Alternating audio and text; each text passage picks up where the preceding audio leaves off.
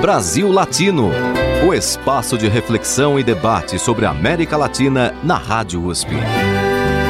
Apresentação Marco Piva. Olá, amigos e amigas do Brasil Latino, o programa que aproxima o Brasil da América Latina e a América Latina do Brasil. Toda segunda-feira, aqui na Rádio USP, 5 da tarde, você acompanha um debate sobre temas de interesse desse nosso grande, diverso e rico continente. Na edição de hoje, tenho a participação de Kelly Komatsu Agopian, graduada em Relações Internacionais pela Pontifícia Universidade Católica de São Paulo e doutoranda no programa de pós-graduação do Instituto de Relações Internacionais da USP. Também participa Paloma Gerzelli Pitre, graduada em Direito pela PUC de São Paulo, pesquisadora do Centro de Direitos Humanos e Empresas da Fundação Getúlio Vargas e mestranda no programa de pós-graduação em Integração da América Latina da Universidade de São Paulo, o PROLAN. Bem-vindas ao Brasil Latino. Paloma. Muito obrigada pelo convite, Marco. Boa tarde, ouvintes. Agradeço o espaço né, de, de diálogo, sempre importante falar em América Latina, é, falar das necessidades específicas do nosso continente, de poder compartilhar os estudos que a nossa universidade pública tem produzido a respeito é, dos temas. E hoje eu e a Kelly, Kelly também vai falar um pouquinho mais, a gente vai discutir um pouco essa questão da importância das cidades, novos modelos que se têm tra traçado sobre cidades e a participação da população é, na formulação das próprias cidades que vivem. Kelly, bem-vindo ao Brasil Latino. Muito obrigada, gente. Boa tarde para os ouvintes. É, obrigado pelo convite, Brasil Latino. É um prazer estar aqui, trazendo um pouco né, do que a gente tem pesquisado no Instituto de Relações Internacionais, em articulação com outras disciplinas, inclusive, né, não só com, com RI, mas como a RI consegue contribuir também é, para falar de estudos urbanos, para falar de questões de direitos humanos e questões envolvendo é, os países da América Latina. Para mim é um grande prazer, espero poder contribuir com alguma coisa. Com certeza, vocês têm muito a contribuir porque são duas pesquisadoras de um tema que é muito importante para a América Latina, que é, tem enfrentado um problema que é natural quando existe um crescimento urbano acelerado. A América Latina, até meados da década de 30, 40 do século passado, era um continente majoritariamente rural. E agora nós temos aí mais de 70% é, de população vivendo nas zonas urbanas, o que modifica bastante não só é, o habitat, as condições de vida, mas também a própria cultura cultura de cada população. Nesse sentido, você, Kelly, e também você, Paloma, é, optaram por fazer um, uma pesquisa que envolve é, duas das maiores cidades, duas das maiores capitais da América Latina, que estão inclusive entre as 20 maiores do mundo, que é São Paulo e a cidade do México. Então, gostaria de começar com você, Kelly. É, qual é o objeto da tua pesquisa?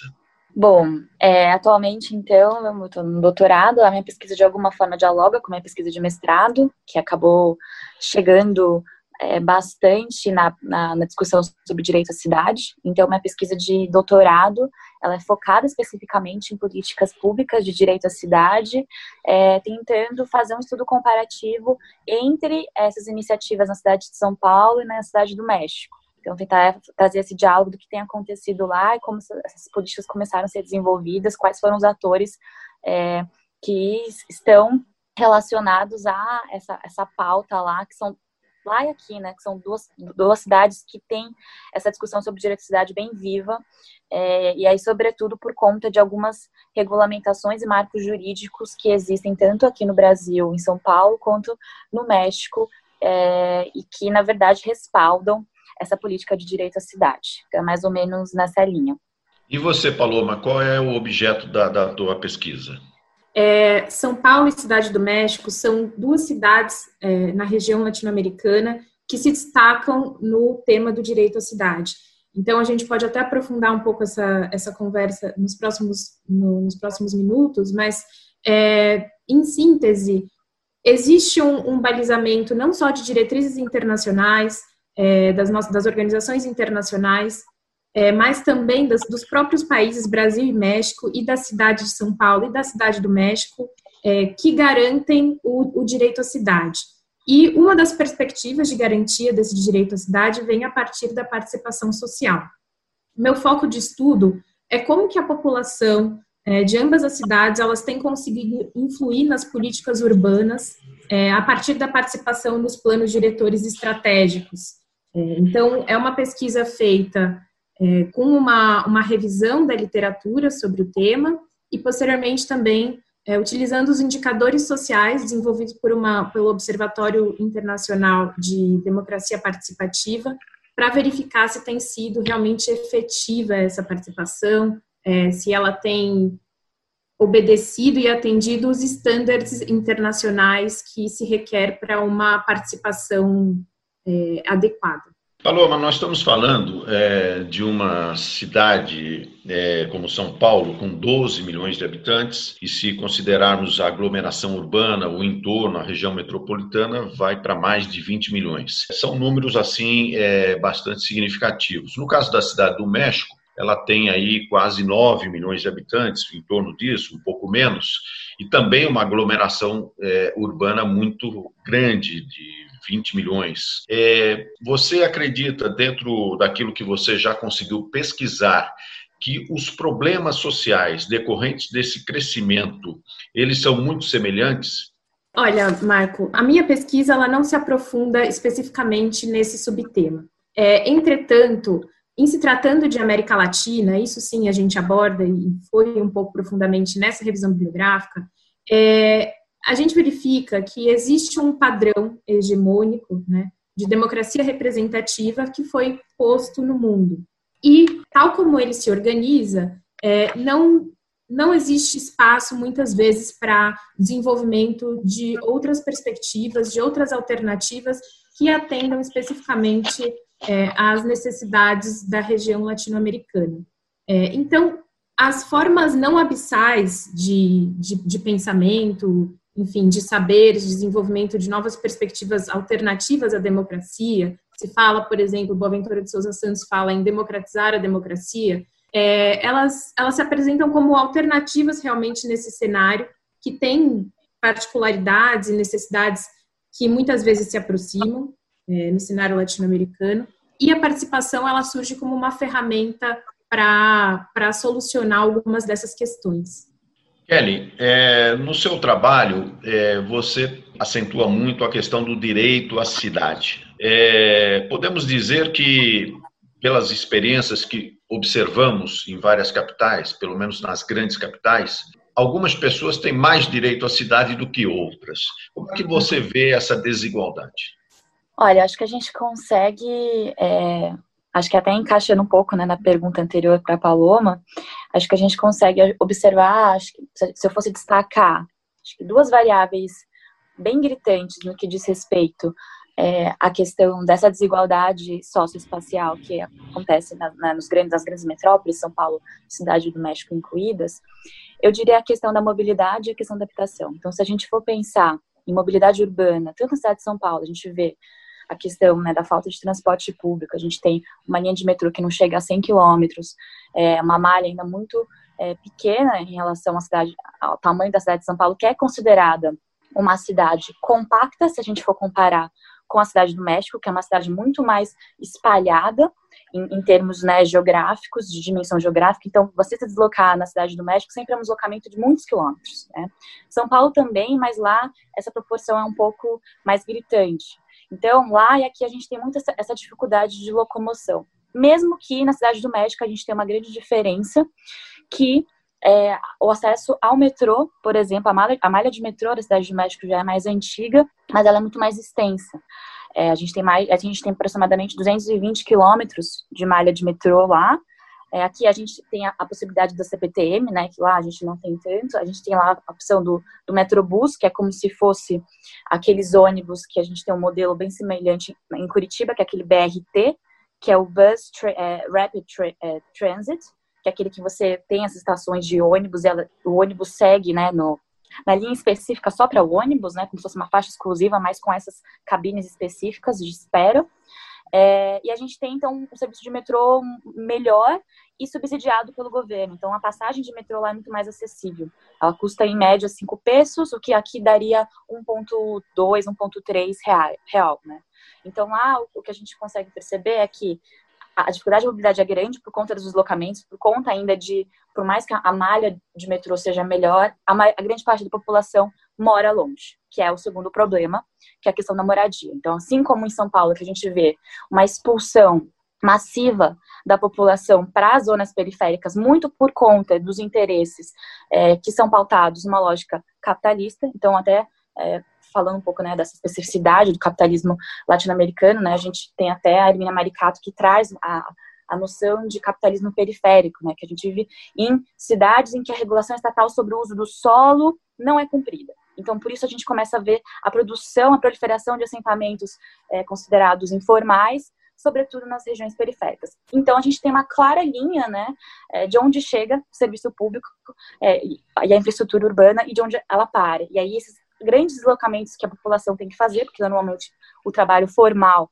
se concentra no centro, é, acaba então trazendo uma grande desigualdade né, de acesso até à qualidade de vida e de acesso a, aos serviços é, da cidade. Então, acho que a gente conseguiria resumir nesses dois pontos o, um pouco do contexto de desigualdades e do não acesso né, à cidade em São Paulo e na cidade do México. Paloma, é, você é, ouviu aí é, Kelly falar sobre mobilidade urbana e é, a questão da moradia. Você acrescentaria é, algumas outras questões em relação aos problemas que dificultam que mais gente tenha acesso à cidade? Olha, eu queria acrescentar um ponto especificamente com relação à mobilidade urbana que, que a Kelly falou, porque realmente é um direito que é, a, a não, não acesso à mobilidade urbana prejudica outros direitos a serem usufruídos na cidade. Então, se você não tem uma, uma mobilidade urbana adequada, você não tem acesso a lazer, à cultura na cidade, não consegue, como ela bem colocou, é, ter acesso a, rápido da, da, sua, da sua casa até o seu local de trabalho. Então, a mobilidade urbana tem sido um tema de estudo é, muito próprio do, no direito à cidade, porque ele é, pode facilitar o acesso a outros direitos humanos à cidade, fundamentais à cidade, dentro da perspectiva de análise, é, ou obstruir também esses direitos. Bom, nós chegamos agora quase que no finalzinho do nosso primeiro bloco e gostaria que a Paloma pudesse oferecer uma música para os nossos ouvintes. O que, que você sugere, Paloma? Bom, Marco, é, considerando o, a temática do programa, né, integração da América Latina, que a gente busca estudando esse, esse tema que, que a gente é tão apaixonado, gostaria de trazer a noção de que a música também pode ser utilizada para fins de integração da América Latina. Então, nesse sentido, a gente vê que existem é, alguns temas que são brasileiros e depois são traduzidos para a língua espanhola e vice-versa. É, tem uma canção que eu gosto muito, muito conhecida aqui no Brasil, foi maestralmente interpretada por Chico Buarque e Milton Nascimento, Que Será Que Será? É, mas também existe sua versão latina, em salsa, interpretada por Willy Colon. É, então, eu gostaria de compartilhar com vocês e saber a opinião de todos sobre essa música. Brasil Latino. Es un tema en Technicolor para hacer algo útil del amor. Para todos nosotros. Amén. Oh, ¿qué será, qué será? Que anda suspirando por las alcobas. Que se oye susurrando en versos de trova. Que anda combinándonos preguntas locas. Que anda en las cabezas, anda en las bocas que anda ascendiendo por altos huecos, que están hablando alto en la bodega y grita en el mercado, ¿qué cosa es esa? Es la naturaleza, será que será, que no tiene certeza y nunca te da, que no tiene concepto y nunca tendrá, que no tiene tamaño. ¿O qué será, qué será? Que viven las ideas de esos amantes, que cantan los poetas más delirantes, figuran los profetas emborrachados está en la romería de los mutilados, está en la fantasía de los infelices, está en el día a día de las meretrices y todos los bandidos y desvalidos en todos sus sentidos. ¿Será que será que no tiene decencia y nunca tendrá? Que no tiene censura y nunca tendrá, ni le falta sentido.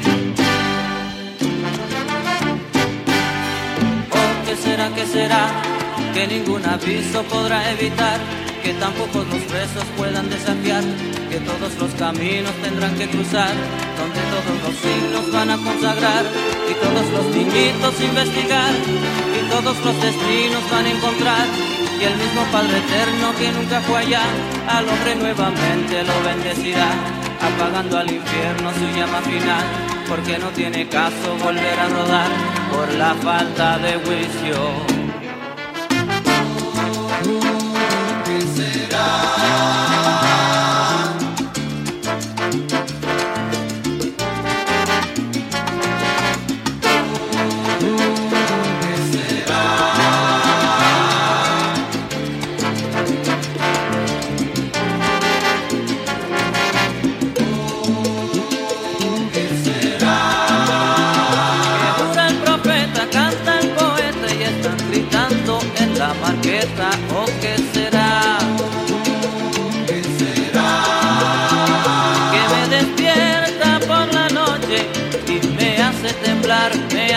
llorar.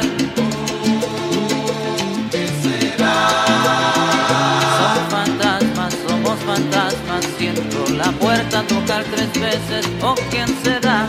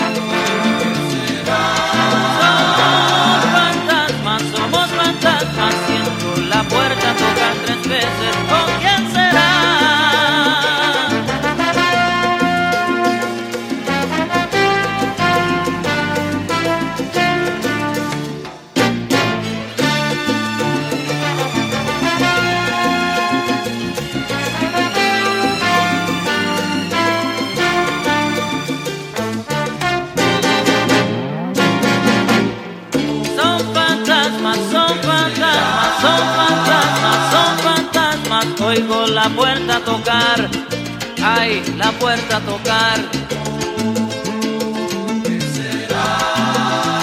Lo vive el bandido, el desvalido, las meretrices, los infelices, el reverendo y el bombero, el presidente, el zapatero y las maestras, el carnicero, la ciudadana, el también el juez y el farandulero, la enfermera, el brigonero y el marxista, el bodeguero y el masoquista, ¿con qué será?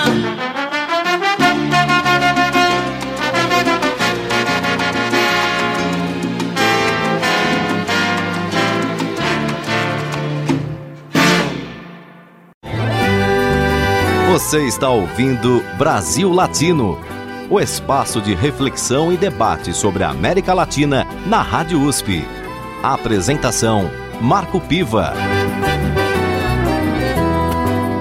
E voltamos com Brasil Latino, o programa que busca aproximar o Brasil da América Latina e a América Latina do Brasil. Na edição de hoje, temos a participação de Kelly Komatsu Agupian e de Paloma Pitre. São pesquisadoras é, que estudam formas de participação popular, o direito à cidade, comparando a cidade do México com São Paulo ou seja, duas das principais capitais da América Latina. Kelly, no bloco anterior, nós falávamos sobre as dificuldades em relação à mobilidade urbana e moradia, dois grandes problemas, não só da Cidade do México e de São Paulo, mas das grandes capitais latino-americanas. Do ponto de vista do direito mesmo, do ordenamento jurídico da participação popular ou desses direitos, como é que estão caminhando as coisas tanto na cidade do México como em São Paulo? Bom, acho que na verdade a gente é, tem que então retomar, né? Porque dessas pesquisas estarem tanto falando de direito à cidade, a gente citou que existe marcos é, regulatórios, né, que acabam legitimando e respaldando é, essa reivindicação pelo direito à cidade, e a gente consegue ver isso de forma mais acentuada, acho que nos últimos 20 anos, talvez, e com alguns marcos é, importantes para isso. Então, acho que a Paloma vai falar um pouco mais é, do plano diretor estratégico, que é a pesquisa dela mais específica, que é um marco muito importante para a regulação de como o desenvolvimento urbano da cidade de São Paulo deve acontecer nos próximos 20 anos. É, mas acho que a gente também pode lembrar que antes do plano diretor estratégico, né, em nível de Brasil, a gente tem o Estatuto da Cidade, que é um estatuto muito importante que regulamenta os artigos 182 e 183 da Constituição, que são artigos sobre a política urbana. Então, a Constituição em si já é um grande marco para a questão de municípios, a gente olhar para as cidades, pensar nos problemas da cidade de outra forma, de forma a levar em consideração a função social da cidade. É, e aí, esses artigos apareceram na Constituição a partir de muita mobilização social, é, do movimento da reforma urbana. E aí, dez anos depois, né, da Constituição de, da Constituição de 88, mais de dez anos depois, através também de muita reivindicação popular dos movimentos sociais urbanos, a gente consegue ter essa aprovação da lei do Estatuto da Cidade, que acaba unificando toda essa regulamentação e as diretrizes para, é, para os municípios brasileiros, que hoje a gente já passa de 5 mil, né?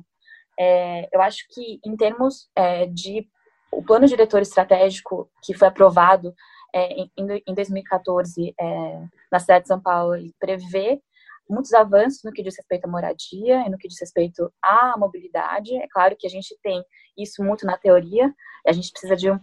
A gente vê avanços né, na política urbana, a gente precisa, precisa ter um espaço de tempo maior, né, porque são políticas que vão mudar toda a forma de desenvolver e repensar essas estruturas urbanas, isso leva tempo, mas a ideia era justamente um pouco do que a gente estava falando, de reaproximar transporte, é, as vias de transporte, tanto da habitação quanto dos espaços de trabalho, e também aproximar trabalho é, tornar a cidade cada vez mais funcional, né? A gente aproveitar, torná-la mais produtiva, os espaços que existem mais produtivos para a gente conseguir concentrar trabalho e moradia, diminuir também os tempos de transporte, sempre, é claro, né? É, acho que dando prevalência para os meios de transporte não poluentes é, e sustentáveis. É, eu vejo que na cidade do México, a questão do transporte, ela já está talvez até um pouco um nível um pouco ainda melhor no sentido de que a mobilidade ela flui um pouco mais por conta desse acesso melhor de malha né, de metrô. Só que ao mesmo tempo a gente ainda é, continua tendo é, muita dificuldade é, de acesso, por exemplo, a programas de habitação social ou de moradia mais próxima do centro, né? Então, o deslocamento, o, a, as grandes distâncias continuam acontecendo, apesar de o transporte fluir um pouco ainda é, melhor. Acho que a gente tem talvez uma dificuldade maior na cidade do México, que ela já foi produzida, ela é muito mais horizontal e espalhada, e a gente, de fato, é, não consegue algumas distâncias, por exemplo, percorrer de bicicleta, porque é muito mais longe, né? É, e a, o, que eu, o que eu vi recentemente, quando eu fui para a cidade do México, que assim como São Paulo, a gente começa também a desenvolver uma política de incentivo ao uso de bicicleta, pelo menos mais no centro. Então, lá eles também têm um programa de vias abertas para bicicleta de fim de semana. Então, tem algumas políticas mais pontuais que têm ocorrido, mas eu acho que a questão ainda é mais estrutural. E aí isso leva mais tempo e é necessário ter leis que sejam mais eficientes, de fato, e regulamentem um processo de produção da cidade mais igualitário. Paloma, o que, que você poderia acrescentar a isso que a Kelly acabou de dizer, especialmente sobre a questão da mobilidade urbana, moradia e alguns aspectos que você, na sua pesquisa, gostaria de ressaltar? É por aí mesmo. É, a gente vê que existe um embasamento internacional e nacional em ambos os países que realmente garante o direito à cidade e o que eu gostaria de acrescentar, garante a participação do cidadão influir na sua cidade. E isso eu acho muito importante, que é as pessoas poderem escolher um pouco a cidade que querem viver, conseguirem moldar, de certa forma, é, os espaços urbanos isso é um poder muito grande e, e, é uma conquista né, de luta de movimentos sociais durante muito, muito tempo. É, tanto a cidade de São Paulo como a cidade do México, elas têm um histórico de planejamento urbano, né, tratado desde, desde os anos 70, é, leis de planejamento urbano, e é, foi, foi tendo um avanço. A gente pode citar algumas normativas internacionais um pouco mais relevantes, como a nova agenda urbana, é, pautada pela Habitat 3 em 2016. Ela considerou o, o direito à cidade e, a partir daí, é, isso foi sendo incorporado pelas cartas políticas de cada país. Também a gente pode mencionar os Objetivos pelo Desenvolvimento Sustentável da ONU, que no seu objetivo 11 trata de cidades e comunidades sustentáveis, especificamente nele também traz o direito de participação. É, da mesma forma, é, a Declaração Universal dos Direitos Humanos Emergentes em 2009 e a Carta Mundial pelo Direito à Cidade também vão nesse sentido e sempre trazendo a possibilidade de participação do cidadão na sua cidade. É, no, no âmbito interno não é diferente. Então, como, como a Kelly já falou, no Brasil, a gente pode destacar principalmente, e aqui um parênteses, o Brasil tem sido considerado é, é, referência no, no estudo de, de, de, direito à cidade. É, então, o Estatuto da Cidade de 2001, ele é estudado internacionalmente, ele é utilizado como um modelo para traçar as diretrizes gerais de planejamento urbano em outros países, é, e o, o, o o instrumento particular a nível municipal que dá execução às políticas urbanas propriamente ditas é o plano diretor estratégico. É, no Brasil, o último, o último revisado é de 2014 e ele contou com uma ampla etapa de participação popular, prevista tanto no Estatuto da Cidade quanto no próprio plano diretor. Na Cidade do México, houve uma, uma grande disputa é, durante quase 10 anos para ter a edição da Carta da Cidade do México pelo direito à cidade. Nessa carta também consta é, a, a, questão da participação. É, a gente também pode mencionar a Constituição Política da Cidade do México, que menciona direito à cidade, ela foi muito embasada também na reunião do, do Habitat 3, e é, então a gente vê que existe assim um marco muito firme no sentido dessas garantias. E aí que vem a importância de verificar se na prática é, essas esse embasamento legal ele tem sido respeitado e se as pessoas realmente estão conseguindo contribuir. Eu acho que tem duas etapas, né? Primeiro verificar o plano formal, que como a gente tem dito, já, já teve grandes avanços, e depois o plano material, que também pode se dividir em duas grandes etapas. É ver, as pessoas estão conseguindo participar e formular o que querem para suas próprias cidades, e posteriormente, se estão conseguindo, é, isso tem efetivamente é, se mostrado através de, de, direitos, eu acho que é uma outra etapa de pesquisa a ser, ser pensada, não, não vou abordar ela na minha pesquisa especificamente, a, a concretude de direitos na cidade a partir do que foi é, convencionado com a participação so social nas minutas participativas, né, nos processos participativos, mas convido outros pesquisadores, inclusive, a pensar conjuntamente sobre isso, e porque acho que é um tema realmente muito relevante.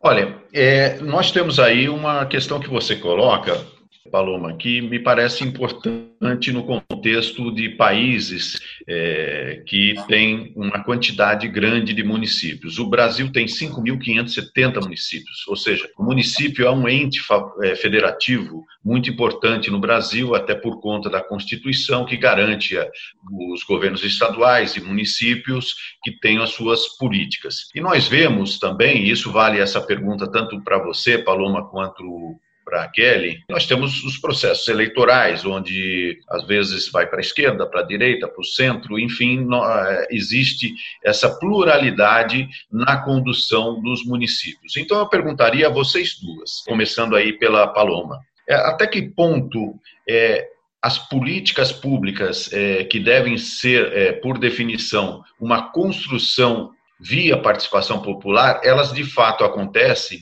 acontecem e têm uma continuidade considerando os processos eleitorais. Ótima pergunta, Marco. Essa questão, a, a gente pode verificar que esses espaços de deliberação e de participação, eles são espaços de disputa, é, de constante disputa, e a gente vê diversos lobbies, seja, vamos supor, por, de transportes públicos, É, enfim, são muitos interesses, e ainda quando a participação, a gente verifica uma participação popular, é importante verificar o que está por trás dessa participação popular. Então, por exemplo, a gente verifica que determinado movimento está tá participando e está conseguindo aprovar e está conseguindo deliberar naquele espaço. Mas existe algum, algum financiador por trás disso? Esse financiamento está vinculado a qual interesse? Então, existe uma, uma, um estudo muito mais profundo, né, que é a qualidade realmente da participação. Eventualmente, podem ter formas participativas, mas que você vai verificar a fundo e, e existe interesses de capital por trás e não são únicos exclusivamente interesses, defesa de interesses coletivos. Kelly, o que, que você pode dizer a esse respeito?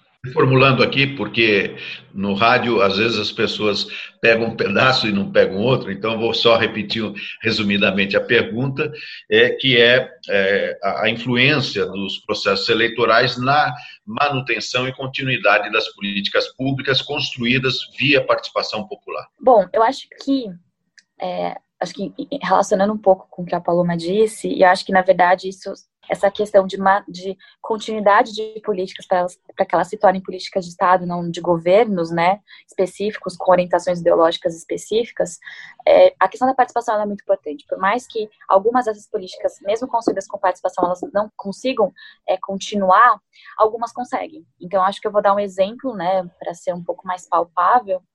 Eu acho que é, o maior exemplo disso, por exemplo, é Ruas, o, o programa Ruas Abertas, em que a gente tem como principal é, acho que principal bandeira ali a Paulista Aberta, que é um programa que foi é, criado em, em 2000, a partir de 2014 começou -se a ter uma mobilização social de organizações da sociedade civil, Minha Ação, Passão Papé, é, então começou a ter essa mobilização em 2015, a prefeitura criou esse programa, institucionalizou a partir de uma lei em 2016, e esse programa continua. Ele teve inicialmente alguma divergência de aceitação em relação à população que residia lá, lá perto, né?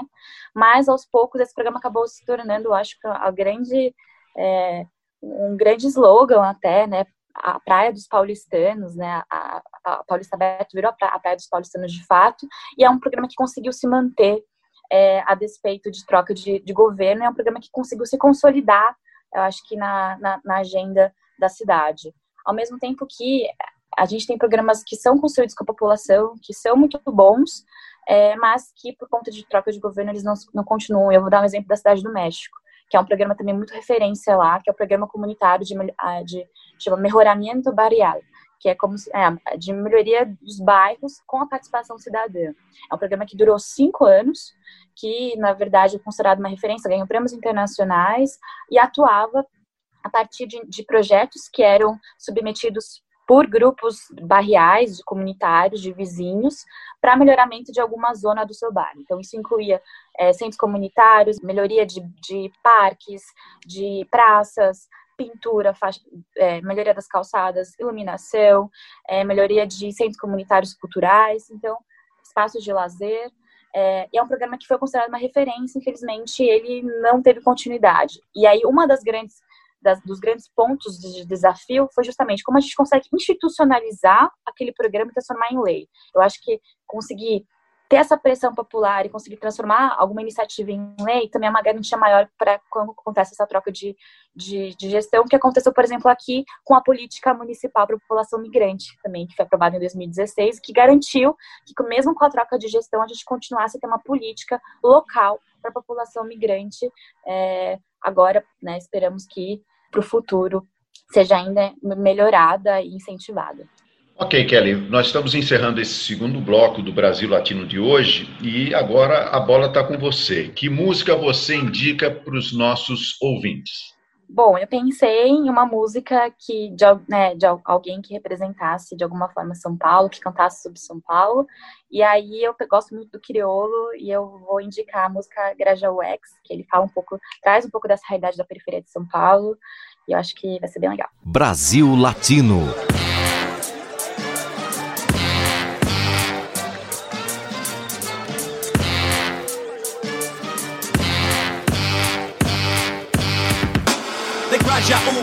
UX, duas lajes triplex. No morro, os moleques, o vapor.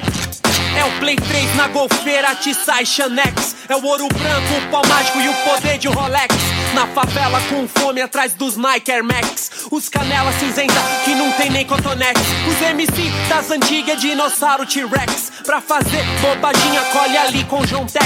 Pra zoar na rua com os cachorro é Pex, Pex. E as princesinhas na noia de um papel faz boca. Ah, degraja UX, duas lajes triplex. No morro os moleques, o vapor. Degraja UX, duas lajes triplex. No morro os moleques, o vapor. Os irmãos que tão com fome, desce três marmitex. Sabão de coco não é pompom com Protex. No almoço só Dex. Meu advogado é o Alex. E se jogo do bicho é contravenção, mega sem ilusão pra colar com Durex. A responsa de chegar garante seu retornex. DI, Poranguitza, Connecticut X. Atrás de um Vernix pra mandar por Sedex. Zona Sul é o universo, os vagabundo é Belezex. É que eu não tô de Tricotex. E eu também não tô com medo de Lanzex. É Zona Sul universo, filho, tá pagando de louco. Degradia UX, duas lajes triplex. No morro, os moleques do vapor. Degradia UX, duas lajes triplex. No morro, os moleques do vapor.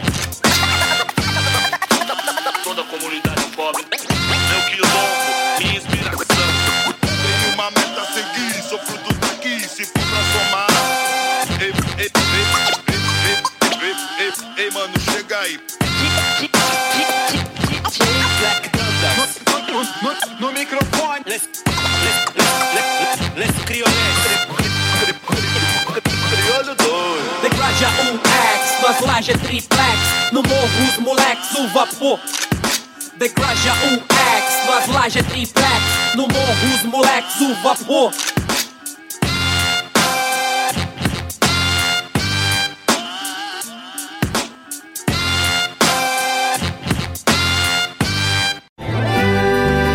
Você está ouvindo Brasil Latino, o espaço de reflexão e debate sobre a América Latina na Rádio USP.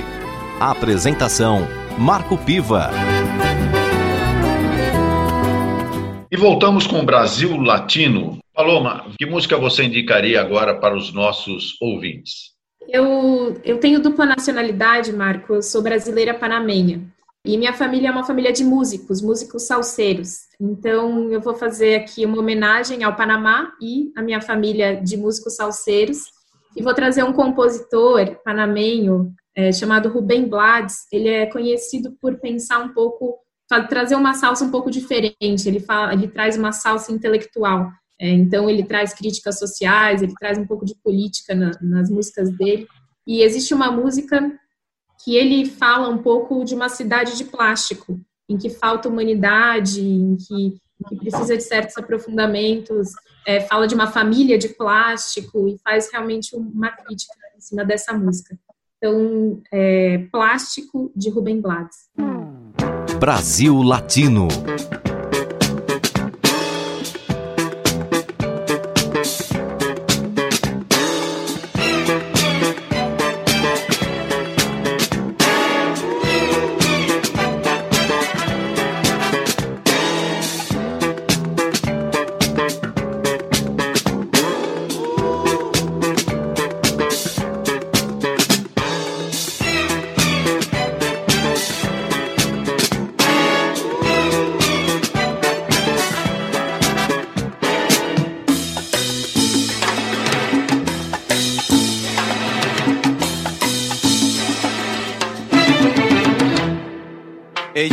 Chica plástica, de esas que veo por ahí, de esas que cuando se agitan sudan Chanel number 3, que sueñan casarse con un doctor, pues él puede mantenerlas mejor. No le hablan a nadie si no es su igual, a menos que sea fulano de tal. Son lindas, delgadas, de buen vestir, de mirada esquiva y falso reír.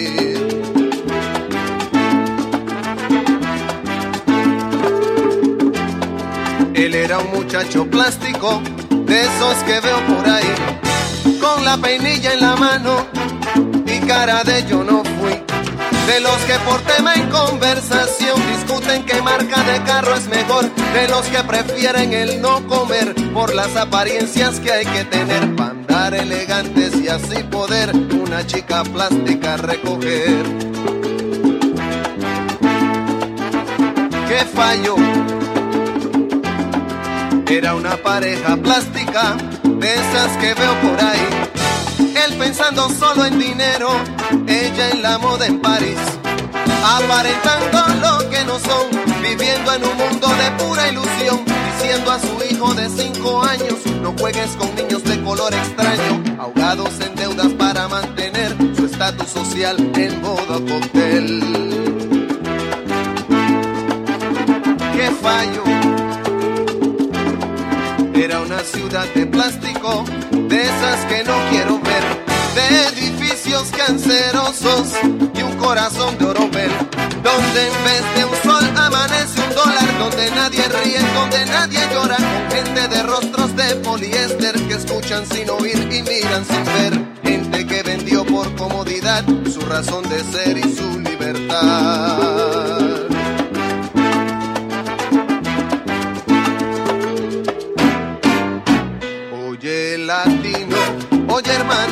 Amigo, nunca vendas tu destino por el oro ni la comodidad.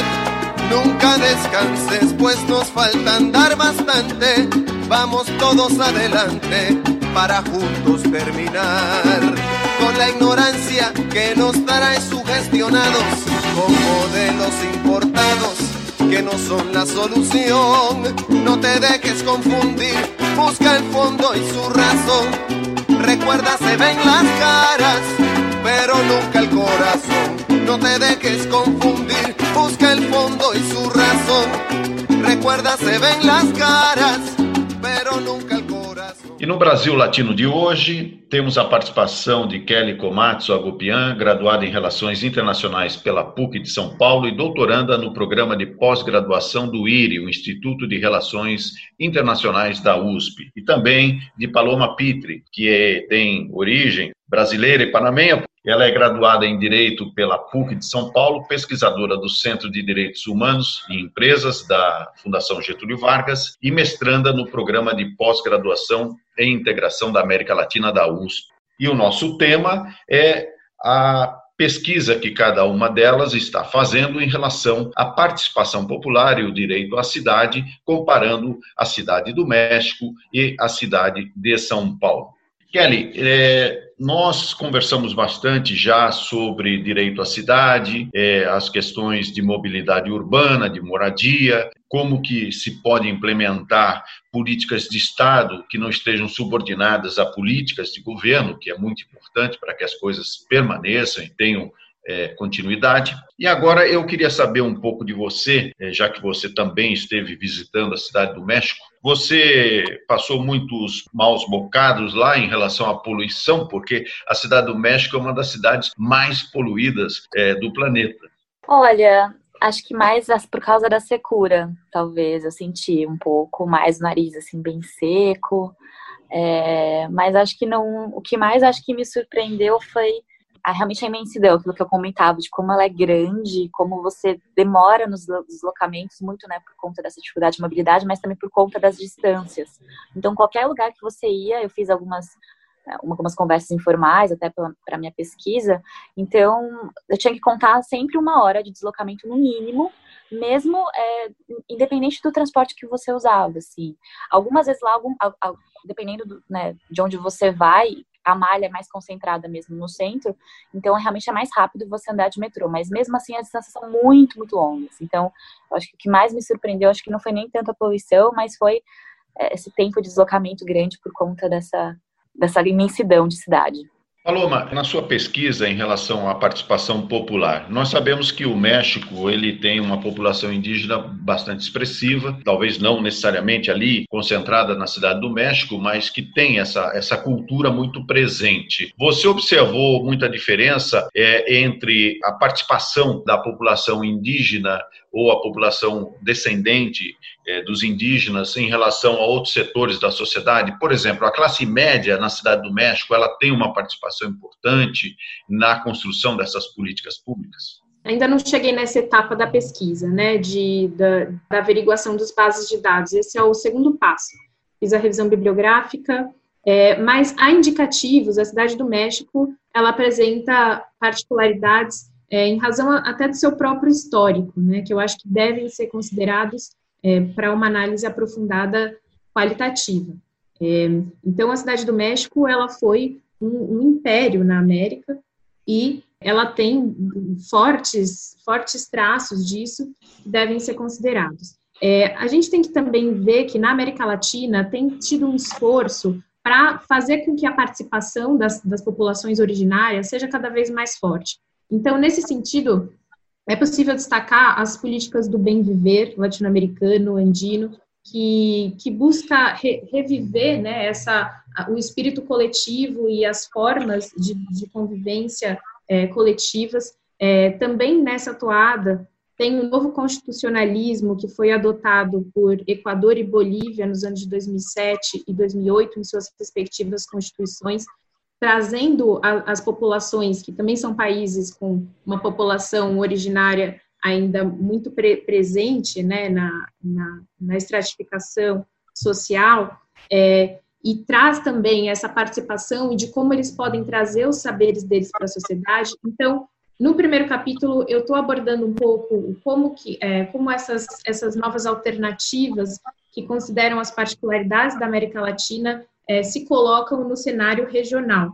E pretendo adentrar, sim, em quais são as particularidades do México e como isso foi considerado no processo participativo da, da política urbana revista em 2013, que está prestes a ser revista novamente. Kelly, nosso papo ele não pode fugir de uma situação atual, que é a pandemia, que inclusive nos obriga hoje a gravar esse programa via online. Né? Gostaríamos muito de estar aí juntos no estúdio, olho no olho, mas nesse momento a situação não permite. De qualquer forma, é, ainda que não seja objeto da pesquisa é, que você está desenvolvendo, é, houve uma discussão recente em relação à postura do governo mexicano sobre o tratamento que deveria dar à Covid-19 e depois até um certo recuo do presidente é, Andrés Lopes Obrador. Você gostaria de fazer algum comentário sobre essa situação específica no México?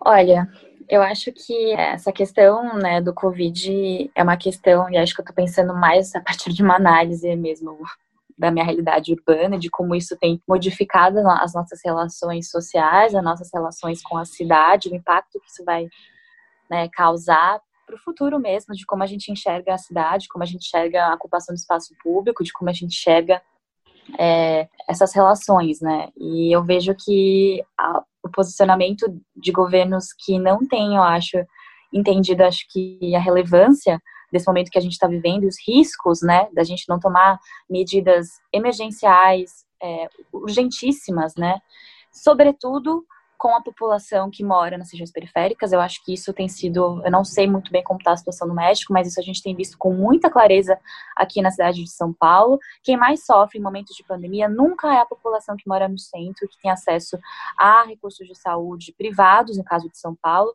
é, ou a, a, a recursos financeiros de forma geral.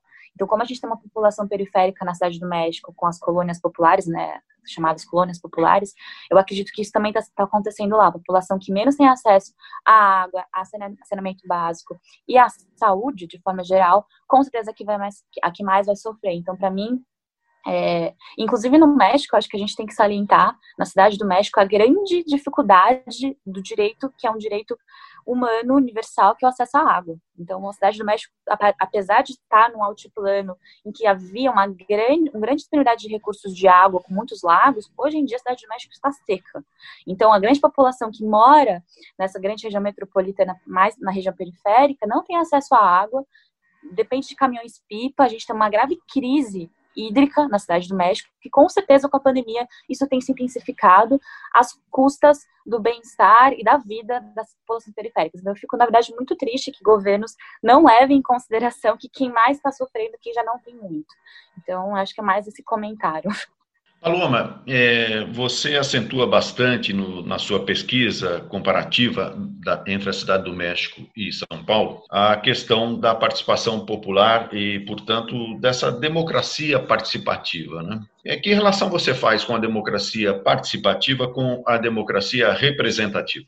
A democracia representativa a gente pode considerar como o modelo hegemônico que se perpetua no, no mundo nos dias de hoje e que foi colocado também na região latino-americana, é, sem muita possibilidade que os próprios países latino-americanos é, se é, questionassem ou moldassem esse modelo, é um modelo posto na nossa realidade.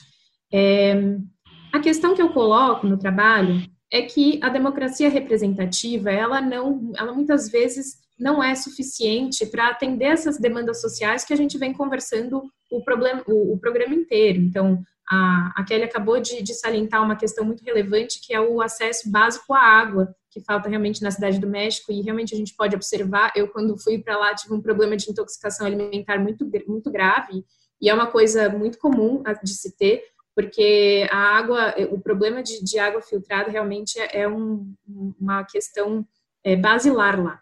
Então, são problemas é, muito elementares e a gente verifica que o, o status, ou tal como é colocado nos dias de hoje, não fornecem é, uma possibilidade para que a região latino-americana alcance o, o tal o chamado desenvolvimento. Né? Há quem diga que a região latino-americana sequer nunca passou por uma real industrialização, de forma a crescer a economia exponencialmente e trazer um, um consequente desenvolvimento. É, então, há as formas alternativas que o eixo sul, e aqui eixo sul a gente não está falando só de um eixo sul geográfico, mas é um eixo sul epistemológico, né?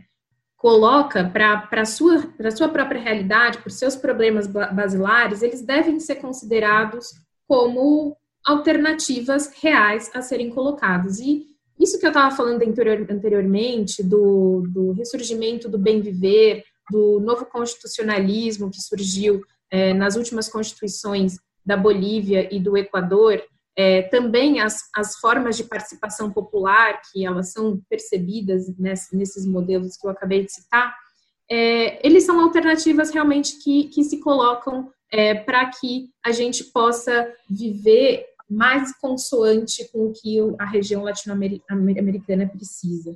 É, então, eu acho que essa seria é uma coisa que a gente tem que se atentar, e essa é a justificativa também dos trabalhos meu, da, da Kelly e outras pessoas que buscam estudar alternativas na América Latina. Eu agradeço bastante a participação da Paloma Pitre, é, graduada em Direito pela PUC de São Paulo, pesquisadora do Centro de Direitos Humanos e Empresas da Fundação Getúlio Vargas e mestranda do nosso PROLAN, o Programa de Integração da América Latina, aqui da USP. Eu agradeço bastante a sua participação, Paloma. Obrigada, Marco. Eu reitero mais uma vez a importância de existir esse espaço na rádio pública, né, e, e de compartilhar com pessoas fora da universidade o que a gente tem produzido na universidade pública, ainda mais a respeito da América Latina.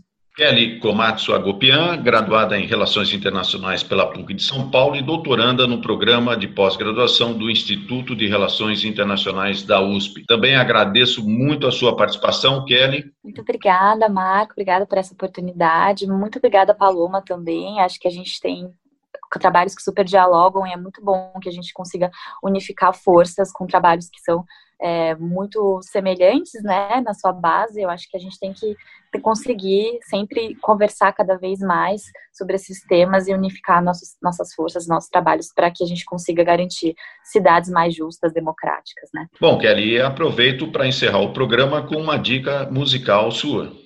Bom, é, eu queria, na verdade, trazer, né, alguma influência mexicana, né, já que a gente, já conheci do México também. E acho que a primeira cantora mexicana que eu conheci antes mesmo de começar a estudar México e que para mim traz muito essas raízes mexicanas e é uma cantora que busca sempre tentar trazer essa parte até mais cultural e trazer essas raízes musicais e culturais na sua música, é, do México, né? É a Natália Lafourcade. A música que eu escolhi é a Mexicana Hermosa, que é uma música também muito, muito bonita. E toda vez que eu escuto, eu pareço estar no México de novo. Brasil Latino.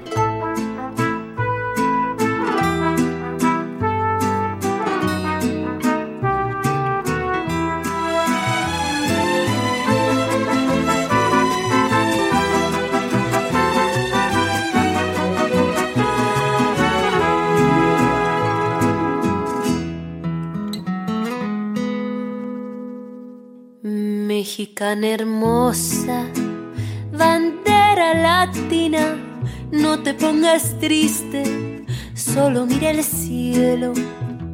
Si la noche se cubre de estrellas, ya nosotros pasamos el duelo.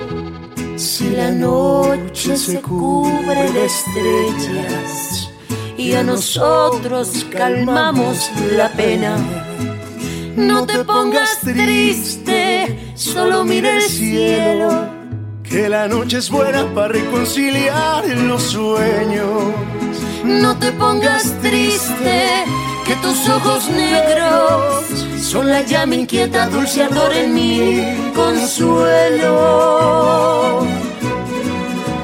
Mexicana hermosa, morena bendita en tus ojos negros doblo mis apuestas.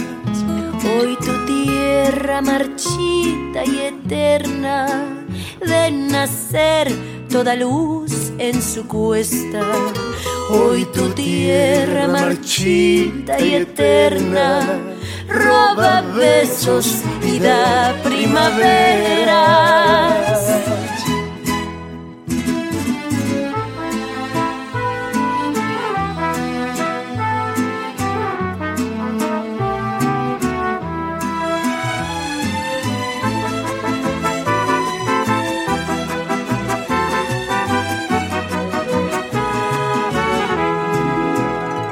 Terminamos por aqui mais uma edição do Brasil Latino, que vai ao ar toda segunda-feira, às 5 da tarde, pela Rádio USP FM 93,7 São Paulo e 107,9 em Ribeirão Preto.